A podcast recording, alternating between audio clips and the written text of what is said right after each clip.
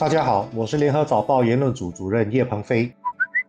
大家好，我是联合早报的王彼得。种族课题方方面面千头万绪，可以说三天三夜。我这里就谈三点，也只能简单的谈。先是早报的言论版被一些人批评说刊登的文章和社论内容不够敏感。我不知道批评者是否有经常看早报。其实如果你每天看的话，就知道这样的说法是挺不公平的。早报要提供的是一个众言堂，相信多数国人也会对我们有这样的要求。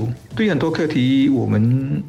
尽量让不同意见的人都能够表达和交流，只要是出于诚意，不无的放矢或者恶言相向。而很多课题总是有支持和反对的两方，也有中间派。所谓不敏感的文章，只不过是刚好和一些人的立场相反罢了。你如果天天看早报，把时间轴拉开，就大概会知道说早报什么看法都有。你可以同意，也可以不同意。但如果只挑某一天的某，某一篇就说喏，早报就是这样，这叫一叶遮目或者以偏概全。这里是一篇文章的篇，有时更糟，在一篇文章里就只挑其中一句来说事，这叫断章取义。我们有时的确有这样的无奈。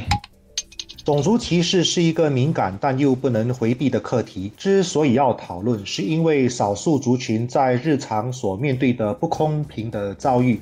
对他们而言是实实在在的伤害。除了类似理工学院讲师那种公开伤害的极端例子，还包括平时很多多数群体所没有意识到的情形，比如一些不经意的言行举止，言者无心，但听者有意。讨论是让更多的人意识到问题的存在，提醒自己更敏感地对待问题，让这些不愉快的事件可以减少。这类不愉快的事件能不能够完全消除？坦白说，是。是不可能的，因为人都有自己的盲点，也有自己不容易改变的偏好或成见。可是，这并不意味着种族歧视就是正确的。社会有必要时刻检讨，在出现类似过分的不公平事件时，表达反对立场，维护种族关系的和谐。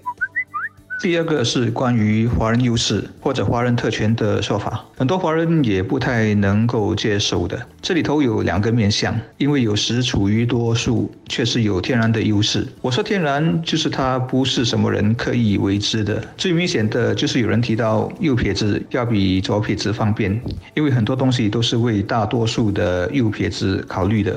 又比如你到小贩中心，素食主义者的选择很少，这也是作为少数的吃亏的地方。但理性的人大概都不会去责怪右撇子或者怪摊贩为什么不卖素食吧？在新加坡，更真实的是，华人也仅仅是人数多而已，但他绝对不是一整块。这就好比说，美国白人不是一整块，和说印度族人士不是一个整体，同样道理。对于华人不是一整块这点，不止少数族群不理解，我想连很多属于精英阶层的华人自己对此也是无感的。有很大一群华人，他们熟悉的语文、文化、大学，包括一生本来能够实现的潜能，甚至还有尊严等等，都被牺牲掉了。对于他们，华人特权的说法太讽刺了。再比如，华人中还有土生和移民的差别，很多华人的移民，有钱的当然生活在另一个世界，但更多就在我们的周围，委屈也是有的。你跟他们说华人特权，我估计他们还得去查字典呢。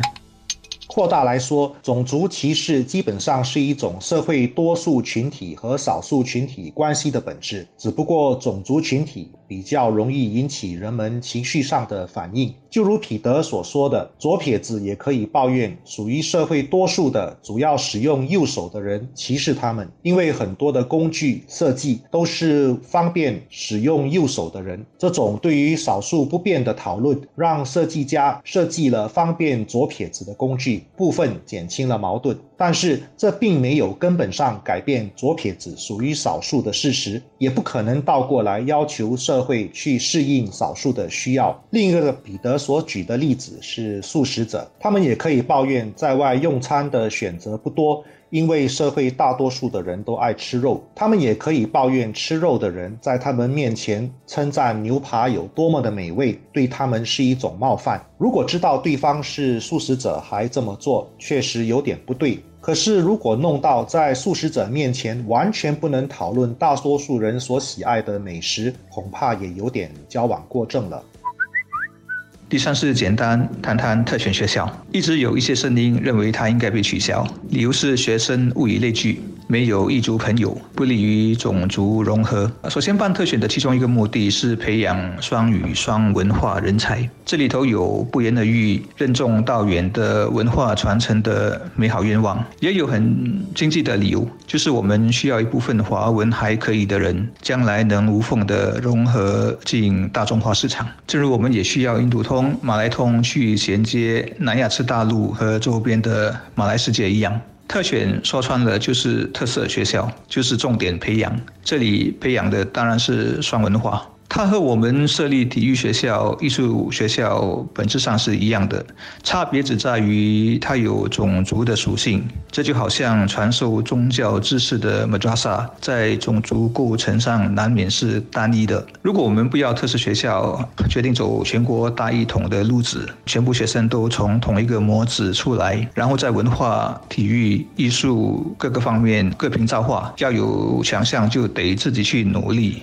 这对我们就更更。好吗？我是很怀疑的。如果衡量分析利弊后，认为特选学校的使命够重要，应该被延续，那倒可以思考的是如何去弥补它所谓的不利于融合的短板，而不必削足适履。我们甚至也应该有其他母语的特选学校，让我们的整个教育体系更多元、更百花齐放。